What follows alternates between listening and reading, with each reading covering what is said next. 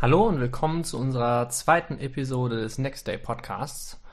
Ähm, heute sprechen wir mit Ingo Kaiser über das Thema Fundraising. Ingo hat als Bundeswehroffizier angefangen, dann sein eigenes Startup hochgezogen und jetzt haben sie gerade vor fünf Monaten äh, 1,3 Millionen äh, an Investment für sich an Land gezogen und ich bin sehr gespannt, was er uns darüber zu erzählen hat.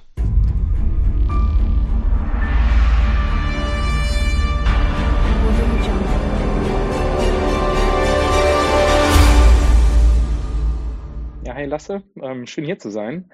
Ähm, ich freue mich aufs Gespräch. Ähm, ich selbst, du hast bereits erwähnt, äh, habe eine Vergangenheit in der Bundeswehr, bin aber tatsächlich über eine Zeit an der Universität in eine Gründung gekommen. Ich bin Mitgründer von Panda. Wir machen Industrial AI Lösungen äh, und helfen damit äh, Mittelständlern und Großkonzernen ihre Produktion zu optimieren. Mhm. Okay. Ähm, kurz und knackig. Ähm, in Panda, ähm, wie, wie habt ihr die ganze Firma aufgezogen und wo seid ihr gerade damit? Genau, ich kann ja ein bisschen einsteigen, also ähm, um dieses äh, kurze, knackige ein bisschen äh, zu, zu ergänzen. Wir sind tatsächlich am äh, Lehrstuhl für rechnergestützte Produktentwicklung äh, in Hamburg an der Helmut Schmidt Universität gestartet und hatten da so, eine, so ein kleines äh, Erlebnis, wo wir gesagt haben, okay, hieraus sollten wir mal was machen. Und zwar hatten wir einen Brand bei uns im Pumpenkeller und ähm, der hat zu einem ziemlichen Desaster geführt. Ich glaube, ich habe dir die Story irgendwann schon mal erzählt. Ähm, ich aber erinnere auch mich nur an den anderen Brand mit eurem oh. Bewerber. Oh. Ach so, ja, okay. Äh, das war in den Räumlichkeiten äh, bei euch. Erster, erster Tag, Werkstudent. Laptop, äh, Laptop explodiert, genau. Äh, auch nicht so schön. Ähm, bei uns scheint es häufiger zu brennen.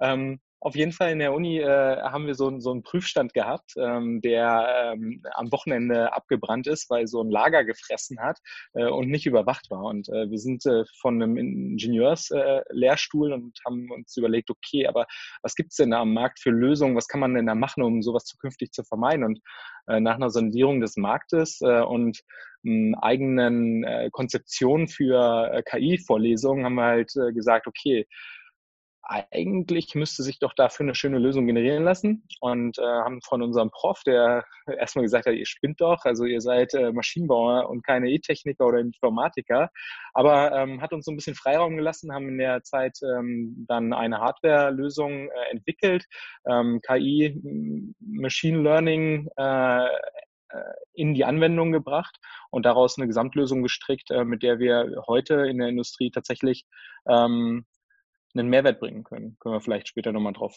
eingehen, wie, wie das genau äh, aussieht. Genau, mhm. Das ist so der, der Background. Wir haben uns ja kennengelernt äh, am äh, Startup Dog äh, in, äh, in Harburg. Äh, das war so eine Zwischenstation, die wir äh, gerne mitgenommen haben. Äh, bringt auch einen ganz guten äh, Gründergeist, glaube ich, ähm, mit äh, in, in das Unternehmen rein, wo man viele junge Gründer aus dem akademischen oder auch weniger akademischen Umfeld äh, trifft. Und ähm, ja, genau. Okay. Ähm, Thema Funding und Fundraising. Was habt ihr da bisher schon alles durchgemacht? Genau, also wir haben uns relativ frühzeitig entschieden, ähm, dass wir uns Kapitalmarkt finanzieren lassen wollen, und zwar aus zwei Gründen. Wir sind kein reines Softwareunternehmen, das heißt, wir haben einen Hardwareanteil und Hardwareentwicklung ist relativ kostenintensiv. Deshalb haben wir ähm, frühzeitig für uns erkannt, äh, dass wir hier Investitionsbedarf haben und ähm, sind dann auch äh, auf die Suche gegangen. Wenn man sich einmal genau anschaut, ähm, nach so einem eigenen Bootstrapping, eigene Finanzen und äh, Freunde Förderer, ähm, hat man dann schon festgestellt, dass das ein recht aufwendiger Prozess äh, sein kann. Man muss vor allen Dingen auch erstmal die, die Denke der Gegenseite so verstehen. Was erwarten Investoren denn überhaupt? Was, was treibt sie an? Wo soll das hingehen? Ähm, und da haben wir sicherlich unsere Learnings und auch schmerzhaften Learnings äh, an der Stelle gemacht. Ähm, auf der Zeitlinie ähm, festgestellt, okay, das kann relativ spontan und schnell gehen, das kann aber auch ähm, deutlich über ein halbes Jahr dauern. Und ähm, es ist recht ungünstig, äh, wenn man mit dieser Zeit einfach nicht plant, wenn man diesen Weg gehen will. Deshalb sollte man äh, frühzeitig und wenn man durch Förderprogramme wie Exist oder auch in Hamburg hier Zuschussmöglichkeiten wie InnoRamp Up äh, tatsächlich läuft, sollte man dann auch schauen, dass man ausreichend Zeit sich einplant für genau dieses Fundraising, ähm, wenn man ähm, darüber tatsächlich gehen möchte. Ein Thema, was ich immer wieder habe, wenn ich mit Gründern spreche, ist das Thema, möchte ich eigentlich mit Investoren arbeiten? Dann mhm. natürlich auch, wie komme ich an Investoren ran im, im zweiten Schritt? Aber vor allen Dingen passt mein Startup zu Investoren und passen auch Investoren ja. zu mir. Ja. Ähm, kannst du uns dazu ein bisschen was erzählen? Wann, wann, passt das gut zusammen und wann ist es vielleicht eine blöde Entscheidung? Wann würde man vielleicht lieber versuchen zu bootstrappen? Genau, also ich glaube, es ist eine grundsätzliche Entscheidung, wo das eigene Unternehmen hingehen soll und vor allen Dingen aber auch, was der, der eigentliche Unternehmensgegenstand ist. Bei uns äh, ist es halt sehr klar produktbasiert und deshalb passt das genau in die Denke. Wo ähm, Investoren weniger gerne rein investieren, ist einfach ein Projektgeschäft, ähm, weil das halt ähm, nicht so skaliert, also nicht so gut skaliert, ähm, sondern ähm, nur mit der, der Anzahl der Mitarbeiter irgendwie und damit äh, relativ eingeschränkt ist. Ähm, aufgrund äh, unserer ähm, Herleitung, dass wir über die Produkte tatsächlich äh, auch wachsen wollen und dass unser Geschäftsmodell ist, hat das an der Stelle ähm, ganz gut gepasst. Und dann muss man sich auch einmal klar machen, hm, Gründer sein. Das ist äh, eine feine Sache ähm, mit vielen Freiheiten, aber auch viel Verantwortung verbunden. Das heißt, einer steilen Lernkurve in allen Bereichen. Also ähm, wir sind ähm, Ingenieure vom Background äh, im Gründerteam und da gilt es natürlich auch zu verstehen, okay, aber wie funktioniert das Business denn überhaupt? Geschäftsmodelle, Sales, ähm, ähm, an der Stelle auch äh, Finanzen, Controlling, Budgetplanung, äh, Steuern, äh, Verträge, all das, was dazugehört. Ähm, da kann man sich natürlich äh, jede Menge Know-how mit äh, einholen, aber auch Erfahrungen von anderen, die das schon häufiger durchgemacht haben. Und wir haben uns dafür hm, erfahrene äh, Investoren entschieden, ähm, die tatsächlich uns auch in dem weiteren Wachstum und auch in weiteren Finanzierungsrunden äh, unterstützen. Und das ist, äh, denke ich, ein ganz, ganz wertvoller Punkt, wo man sagen kann, okay, man kann viel selbst machen, ähm, man kann sich aber auch äh, adäquate Hilfe tatsächlich zur Seite holen. Und wen gibt's Besseres als Leute, die selbstständig investieren? Mhm. Also das ist so ein bisschen dieses Thema strategischer Investor versus einfach nur Investor sozusagen. Und hast, hast du da eine klare Präferenz? Hm, aus meiner Sicht äh, ist das noch eine, eine Unterscheidung und zwar ähm, strategischer Investor aus, aus Sicht, dass er selbst das in sein äh, Business mit integrieren kann. Das ist so die eine Sache. So Corporate VCs äh, ist ja so da das Schlagwort bei uns in dem Bereich. Äh, Großunternehmen, die tatsächlich ähm, das eigene Startup ähm, ganz gerne als äh, Abteilung oder Innovation mit integrieren wollen oder vielleicht auch parallel laufen lassen wollen, aber unter dem eigenen ähm, Hut und der äh, grundsätzlich auch Einflussnahme. Ähm, mhm. Der andere Punkt ist aber tatsächlich äh, klassisches äh, Venture Capital, wo ähm, das Know-how äh, und auch ein Stück weit mehr Netzwerk tatsächlich noch vorhanden äh, ist, äh, um Fundraising äh, zu betreiben, national und international. Ähm, ein dritter Punkt ist dann halt tatsächlich äh, wirklich äh, so ein bisschen Money an der Stelle, ähm, wo es dann auch weniger um Netzwerkeffekte geht. Die will natürlich jeder haben und die erwartet man auch überall, aber die sind schon äh, unterschiedlich ausgeprägt. Mhm. Ja. Ähm, hast du den Eindruck, dass sich ähm, der Fakt, dass ihr mit Investoren arbeitet und dass ihr mit Fremdkapital arbeitet, stark auf eure Kultur auswirkt? Es hat, es hat auf jeden Fall einen Effekt. Ähm, und zwar, dass man sich selbst rechtfertigen muss.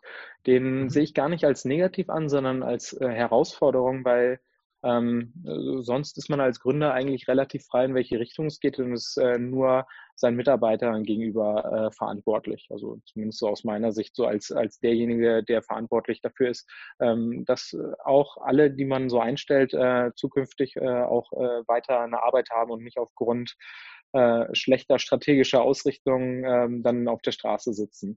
Also das mhm. soll nicht der Punkt sein. Ähm, gleichzeitig ist es aber auch, ähm, finde ich, ganz wertvoll, wenn man die eigenen Entscheidungen einfach mal gegen jemanden spiegeln muss. Ähm, in gewisser Maßen auch ähm, Zustimmungsbedarf äh, auf der Gegenseite hat ähm, für diverse langfristige strategische Entscheidungen. Weil eine Sache ist halt ganz klar, ähm, in einer Finanzierungsrunde verkauft man seine eigene Zukunft. Ähm, und ähm, die Erwartungshaltung ist auf der ähm, Investorenseite halt auch, dass äh, diese Perspektive und genau diese Richtung auch erstmal eingeschlagen wird. Mhm. Das natürlich auf dem Weg Veränderungen am Markt, also auch so eine Krisensituation, wie sie jetzt da ist, ähm, zu Veränderungen in, in, in diversen Bereichen führen kann. Das ist wieder ein ganz anderer Punkt.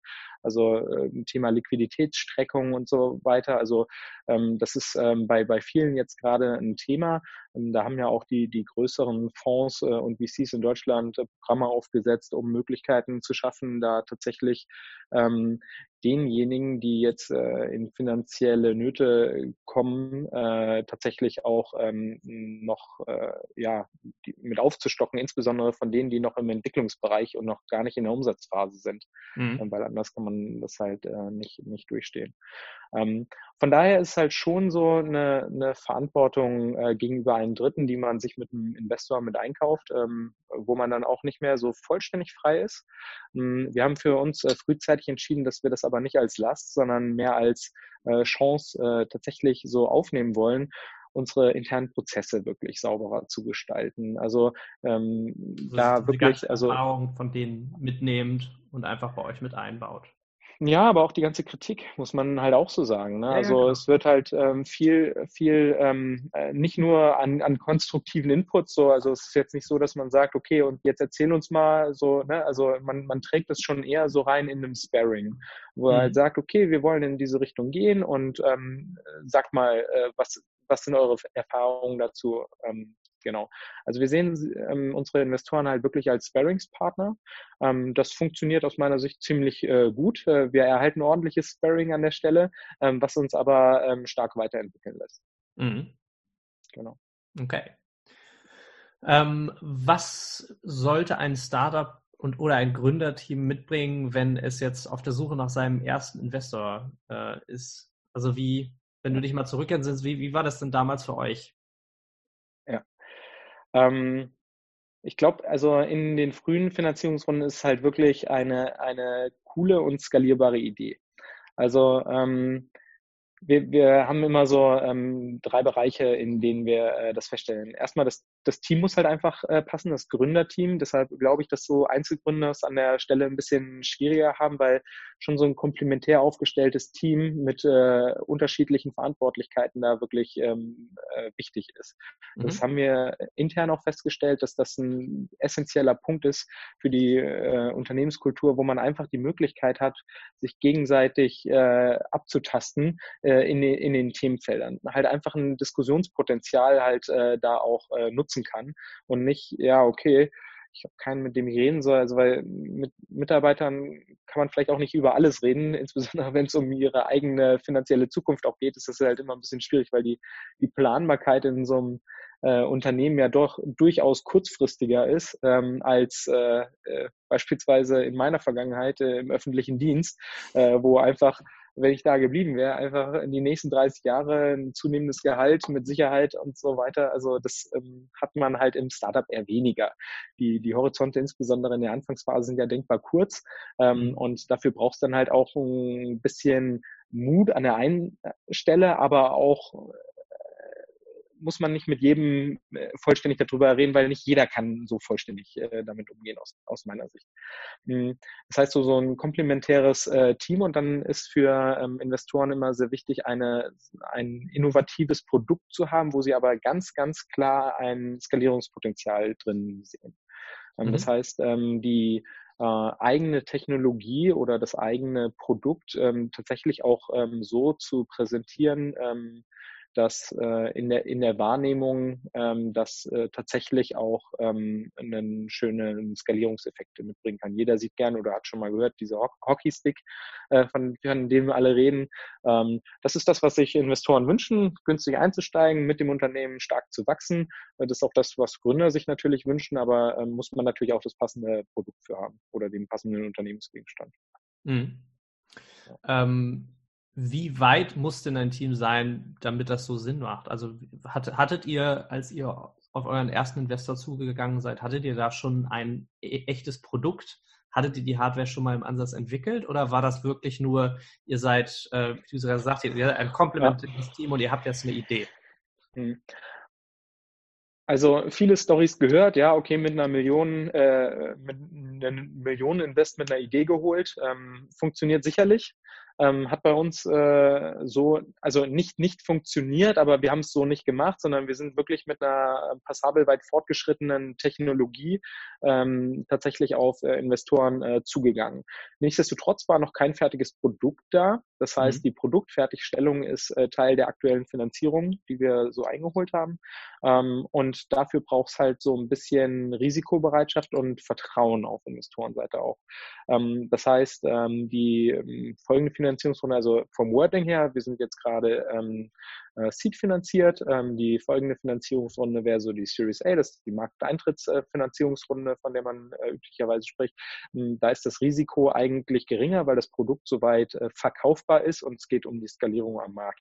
Das heißt, ähm, es braucht in der Seed-Finanzierung von Hardware-Tech-Companies durchaus eine, die, also konkrete Risikobereitschaft und auch ein Bewusstsein der Investoren tatsächlich. Und dafür ist nicht jeder Investor einfach geeignet, muss man, muss man so sagen.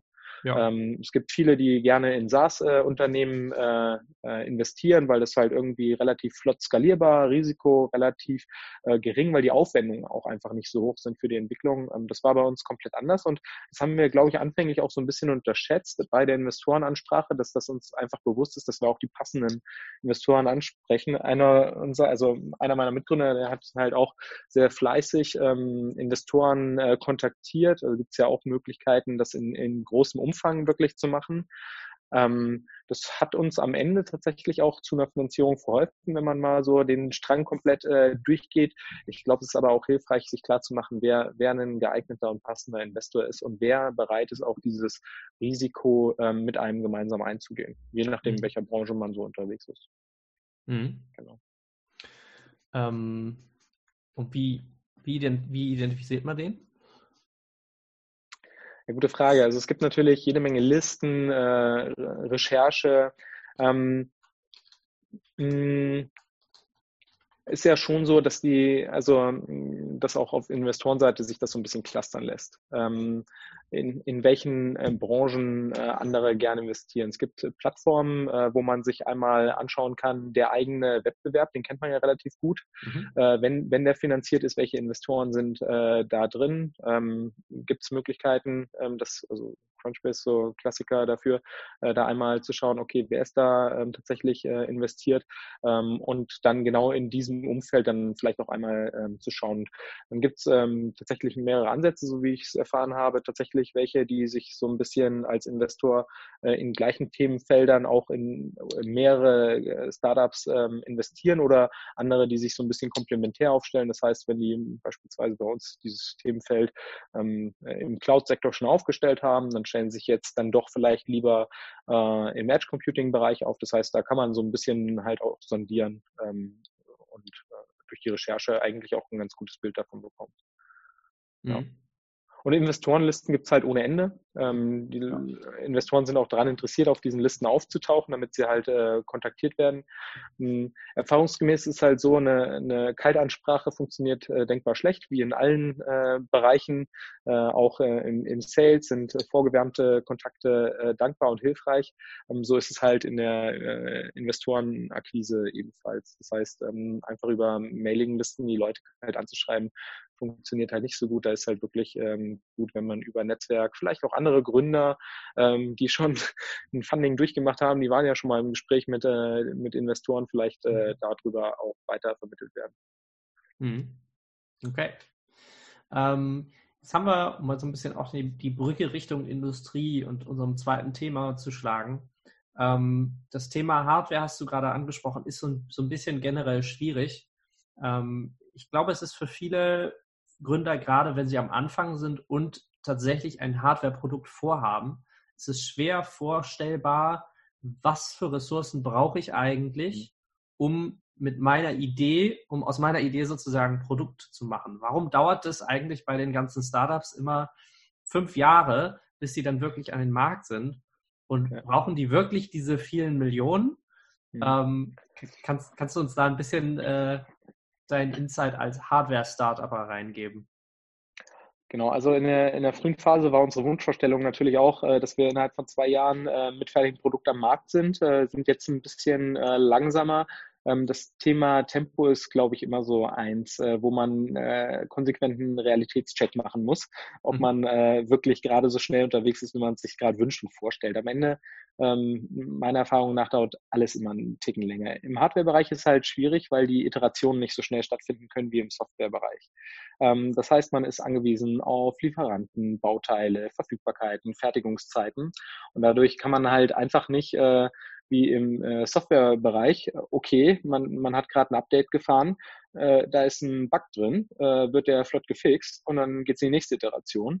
Mhm. Ähm, bei Hardware, was bedeutet das?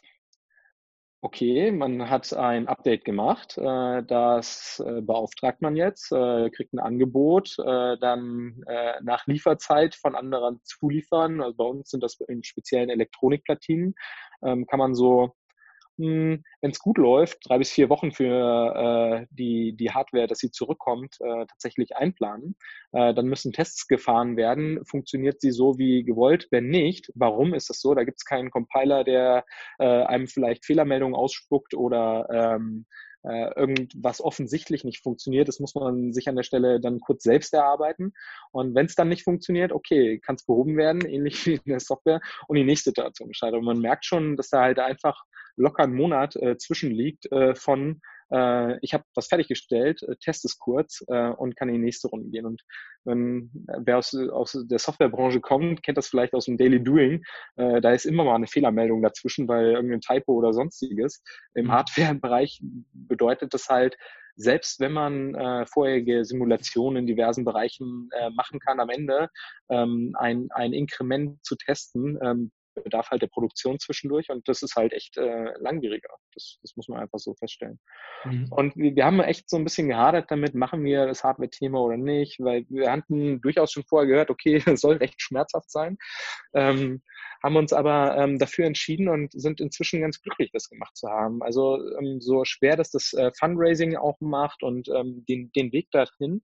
Aber am Ende kann Hardware halt auch ein essentieller Vorteil sein, den man mit an den Markt bringt. Und das erfahren wir gerade, dass ähm, sogar andere auf uns zukommen, äh, junge Unternehmen, äh, die halt sagen, okay, ich habe jetzt hier was ein cooles Software- und Digitalmodell, aber wie sieht das jetzt nochmal aus mit den Daten? Woher kriege ich die? Okay, und da kommt dann halt wieder Hardware ins Spiel und ähm, die mhm. bringen wir halt mit und sind inzwischen halt so weit, dass unsere eigene Hardware, unser eigener Vorteil tatsächlich auch mit ist.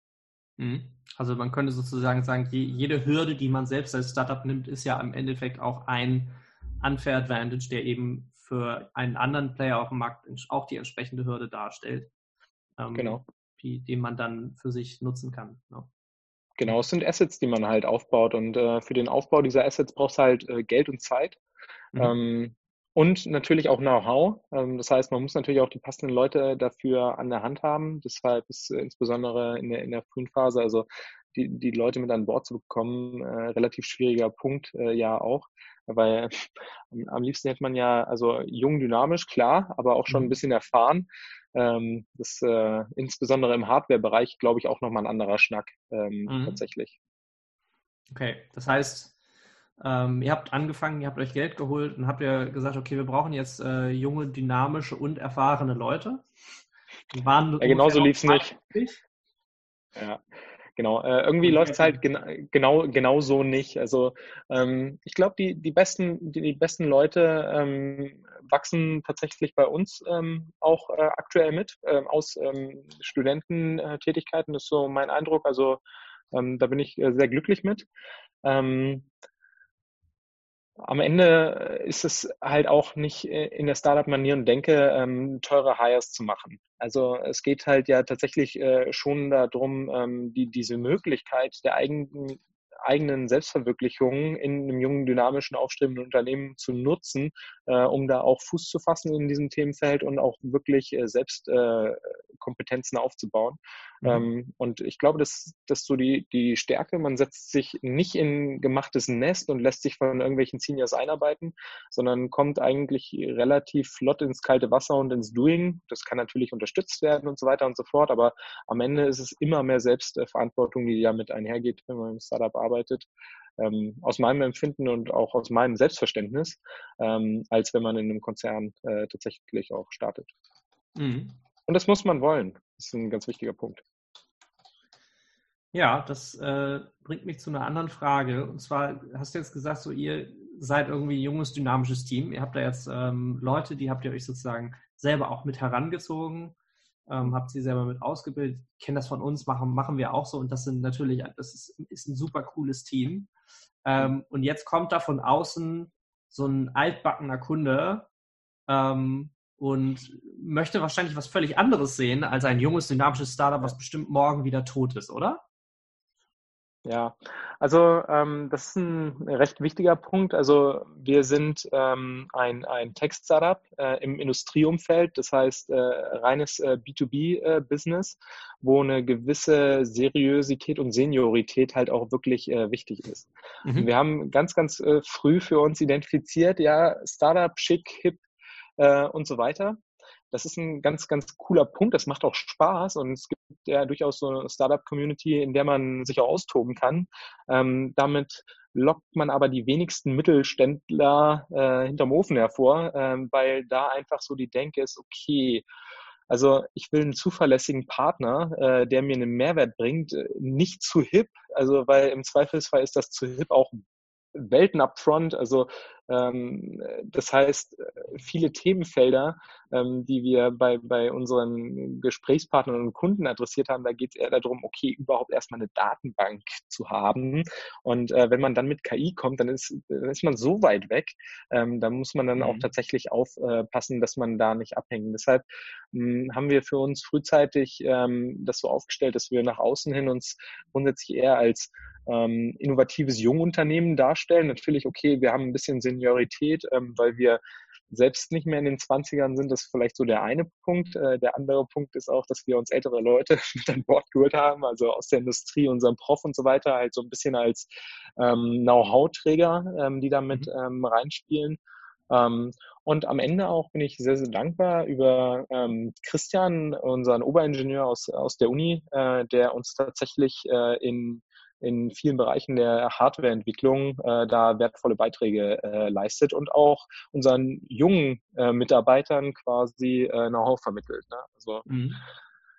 das ist ähm, ein ganz, ganz wichtiger Punkt. Und na klar, wenn es darum geht, ähm, neue äh, Mitarbeiter oder das Team zu erweitern, geht es natürlich auch darum, okay, also nach innen leben wir auch Startup. Also natürlich ist es nett und es gibt auch Mate bei uns äh, im, im, Kühlschrank und Co. Also ähm, da, da haben wir keine eingefahrenen Strukturen, ähm, wie, wie aus meiner Vergangenheit. Ja, also es ist, es ist halt ein schon relativ entspannt, keine Hierarchien.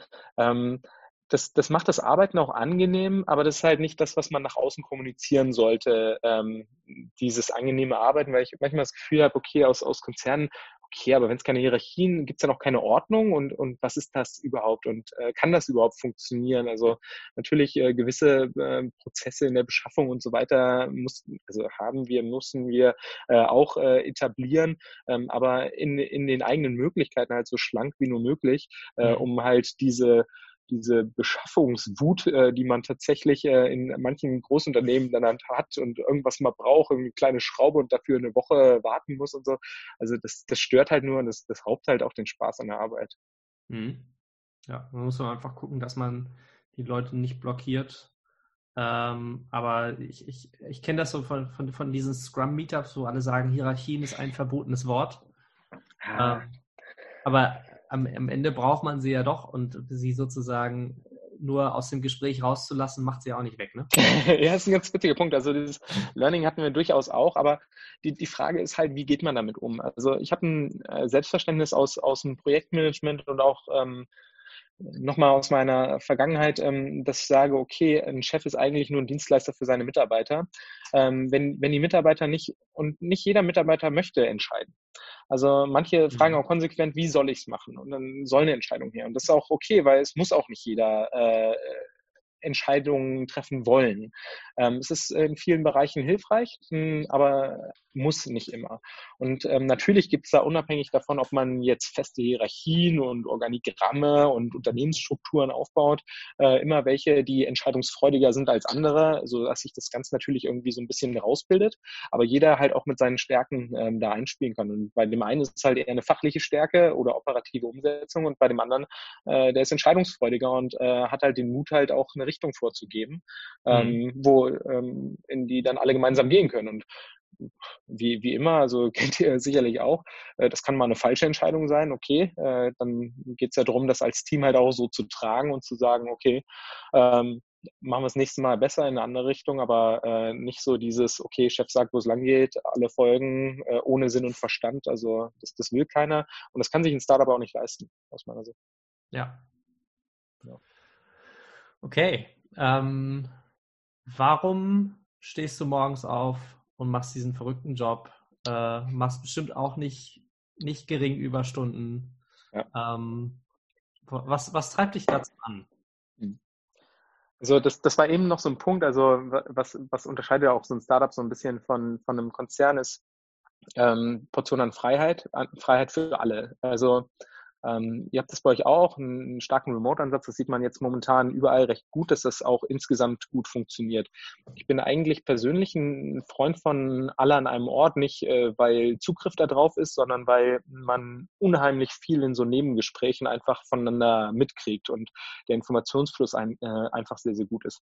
Wir fahren aber insgesamt, äh, unabhängig davon, wo die Leute arbeiten, ähm, so den Ansatz, ähm, Ergebnisverantwortung und nicht äh, Zeit absitzen und sonstiges.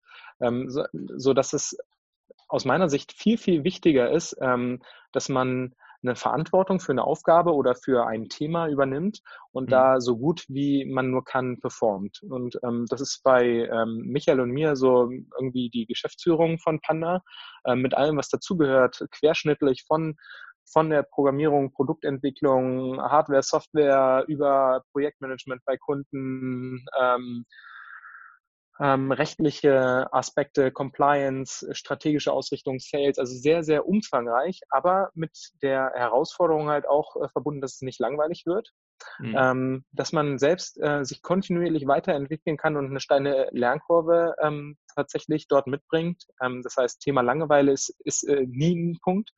Gepaart aber mit, mit der Freiheit, also irgendwie Vertrauensarbeitszeit machen die meisten, glaube ich, in, in dem Bereich, wo man sagt, okay, es geht nicht darum, dass du deine 40 Stunden äh, jede Woche reist, sondern es geht darum, ähm, dass wir gemeinsam weiterkommen, gemeinsam Dinge erledigen.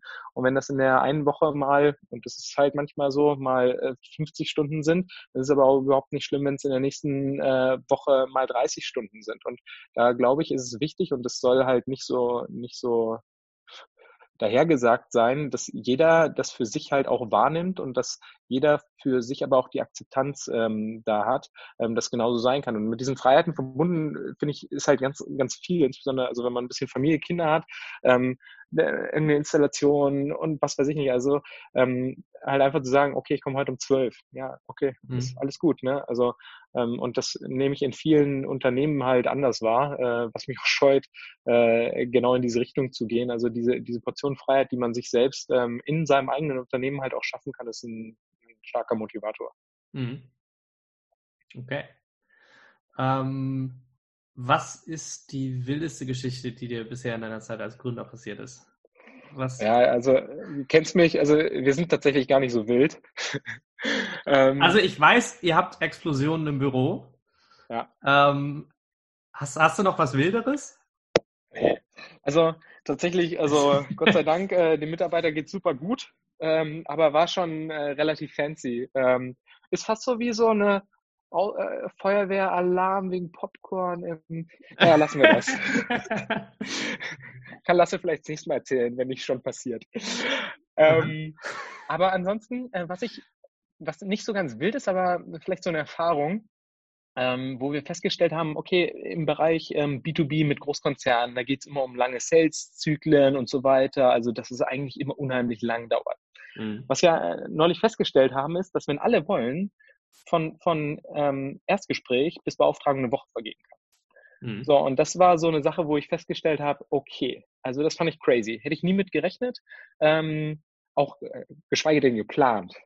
Ähm, aber ähm, das, das war so eine Sache, okay, also wenn man den, den einen Painpoint äh, tatsächlich beim Kunden trifft, äh, egal welcher Größe, dann kann das wirklich, wirklich schnell gehen. Mhm. Ja. Okay.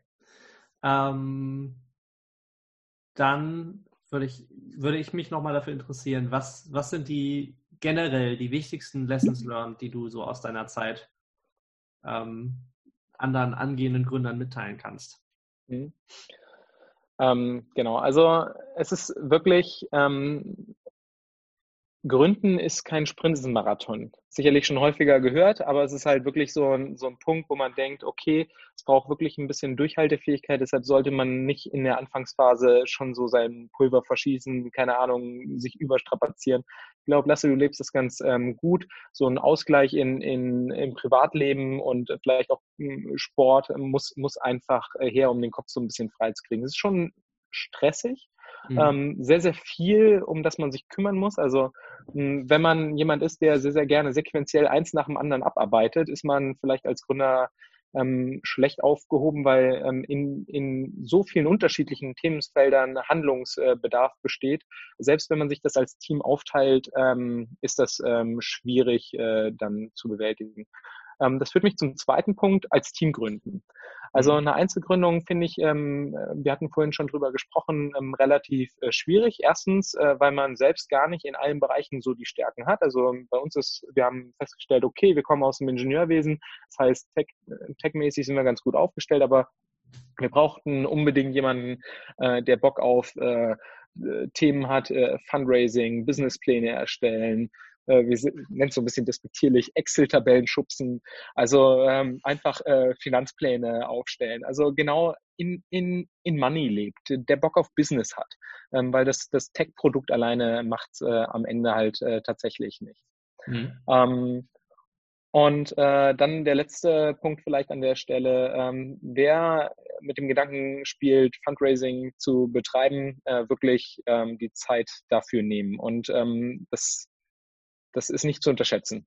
Also, ähm, weil es gibt nichts Schlimmeres, als wenn man eine richtig coole Idee hat und sich, weil man nicht genügend Zeit hat und das Geld ausgeht, irgendwie unter Wert äh, verkaufen muss, nur damit man irgendwie ähm, weitermachen kann. Das, das, da ist schade drum. Mhm. Ja, ich glaube, das sind so die Punkte. Okay.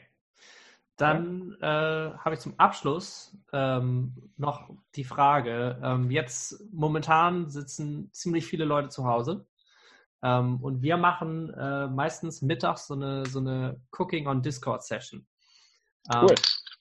Also das heißt, wir, wir, gehen, wir gehen sozusagen alle in, in, in, in eine Art Videochat und mhm. kochen irgendwie zusammen was. Was ist dein ja. Lieblingsrezept? Also ich mag tatsächlich, und wir haben vorhin drüber gesprochen, ich mache am liebsten selbst Pizza. Ja. Also ähm, es ist so eine gewisse Kunst ähm, dabei, ähm, wirklich einen schönen Pizzateig äh, hinzubekommen. Ähm, mag ich am liebsten. Pizza dann ähm, gerne mit äh, ein bisschen, also klar, Tomate drauf, ähm, äh, Mozzarella-Käse und äh, dann auch ganz gerne hier so mit andere verpönen das sicherlich. Grünzeug, Rucola, Parmaschinken, äh, mhm. das ist so mein Favorite. Okay. Ähm, teilst du dein Rezept mit uns, dass wir es in die Beschreibung setzen können? Ja, mache ich sehr gern. Okay, ja, ich habe äh, tatsächlich hier, vielleicht ist das äh, ganz lustig, ich habe äh, selber eine Pizza gemacht vorhin und äh, zwar ist das äh, auch mit eigenem Teig. Ähm, die hat ein bisschen länger gedauert, deswegen habe ich sie noch nicht essen können. Und äh, da habe ich Chili, Kardamom, hier Zimt mit in die Tomatensauce gepackt. Ja. Und dadurch kriegt das Ganze so einen indischen Touch und das finde ich richtig gut. Das kann ich dir auch empfehlen. Ja, sehr gern. Äh, schick's so rum. Eine Pizza. Ja. Ja. Alles klar. Okay. Okay. Super. Hat Spaß gemacht. Ja, vielen Dank dafür, dass du dir die Zeit genommen hast. Ähm, hat mir auch sehr viel Spaß gemacht. Falls ihr eure eigene Startup-Idee habt und dazu Feedback wollt oder sie weiterentwickeln wollt, schickt uns gerne eine E-Mail an idea at nextdayventures.com.